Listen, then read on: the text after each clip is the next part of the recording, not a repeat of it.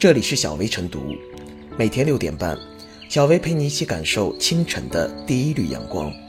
同步文字版，请关注微信公众号“洪荒之声”。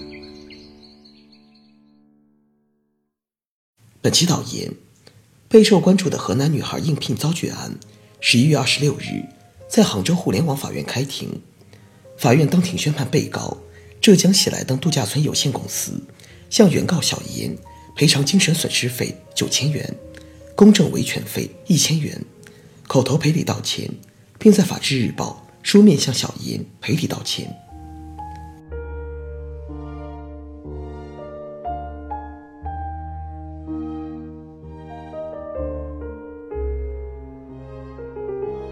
法律就应对地域歧视坚决说不。只因是河南人，二十三岁的小严在职场应聘中。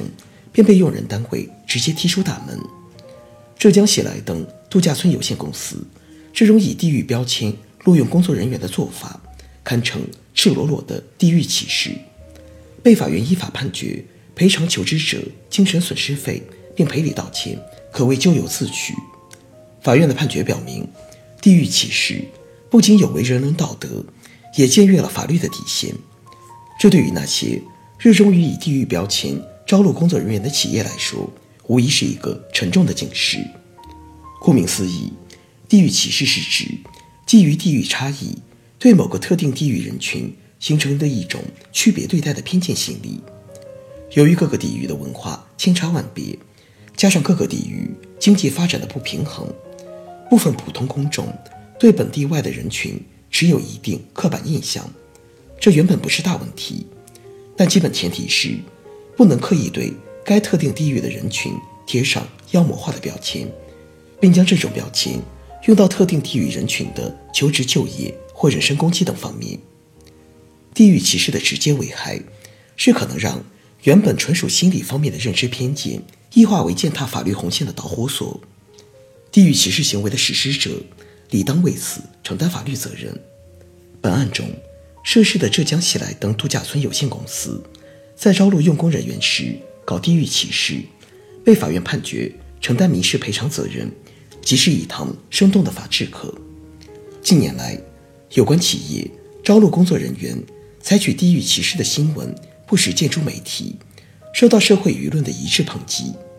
社会舆论之所以一边倒的对涉事企业的地域歧视行为予以讨伐，主要在于这种以固执心理偏见录用工作人员的做法。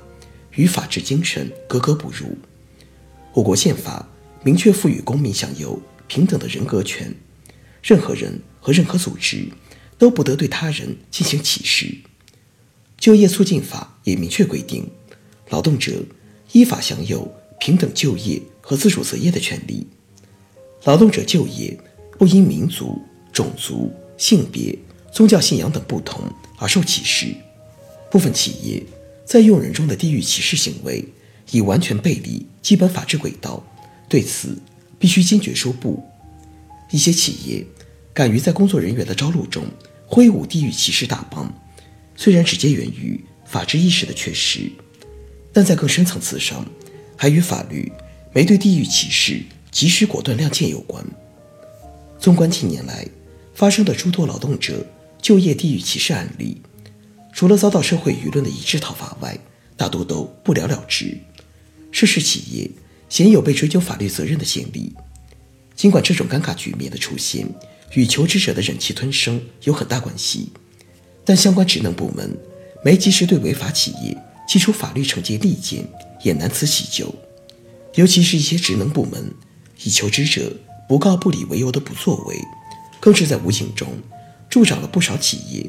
实施地域歧视的嚣张心态，从而在客观上导致了就业领域地域歧视行为的进一步蔓延。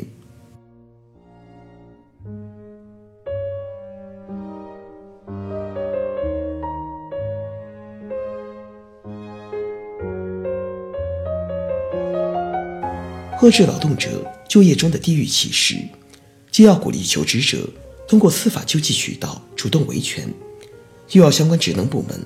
及时亮出监管的法律利剑，对任性实施地域歧视行为的企业当头棒喝。如此双管齐下，才能以法律的威慑让地域歧视无所遁形。如果没有法律惩戒兜底，即使社会舆论监督再怎么猛烈，恐怕也无济于事。招聘搞地域歧视，司法就应该亮明态度。不知从何时起，河南人就屡屡陷入地域歧视的链条之中。哪怕是在就业招聘领域，这样的事情也不是第一次发生。这次终于有人较真，拿起法律武器维权，无疑为反地域歧视开了个好头。在此前的回应中，浙江喜来登度假村有限公司方面称，是公司人事个人操作上的失误。但是很显然，招聘是公司行为，在回复的不适合原因一栏，赫然写着“河南人”，如此赤裸裸的地域歧视，拿系员工所为的理由是无法开脱的，公司方面就应该承担责任。这几年，随着互联网文化兴起，一些地域特点也被放大。某个地方和某个地方的人，都很轻易地被贴上各种标签，其中一些就上升到地域歧视。按理说，互联网社会中，信息流通效率和人的流通效率都大大提升，地域差别也在前所未有的缩小，彼此之间的了解在增强，这应该有利于减少因为信息不对称而带来的标签式解读。但是，正如河南人屡屡躺枪所示。互联网话语的传播特点，也在加固某种地域偏见。如果说这种偏见只是在话语层面的戏谑调侃，或尚可以一笑了之的态度来对待，但是当它悄然变为某种真实的社会标准，拿来作为某种筛选工具，则显然应该引起足够的防备。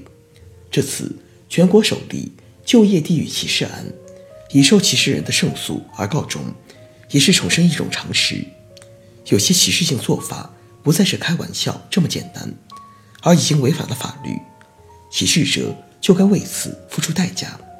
当然，法律要判定某个招聘行为是否是地域歧视，其实并不难。真正难的是，作为围观者的我们，又是否能够从心底重新审视一些可能存在的先入为主的地域偏见？毕竟，任何一个具体行为都可能对应着某种社会形态。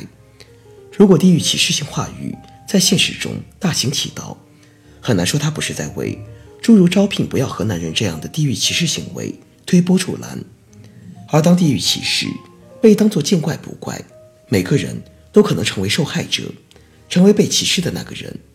就此来说，这样的案件审理结果也应该警醒更多的人，重新审视自己与他者的区别，重新看待可能只是想象中的地域差别。单纯就杜绝就业歧视的角度来讲，此案也颇具现实引导意义。相比较地域歧视的更易被察觉，就业中的性别歧视、属相歧视乃至星座歧视等隐性歧视现象也时有发生。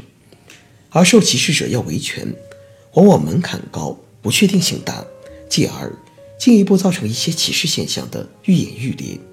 对此，立法和司法层面。就应该有针对性的补短板，减少维权的不确定性。而这次案件的判决结果是一次不错的价值示范。对于就业歧视，司法就应该亮明态度。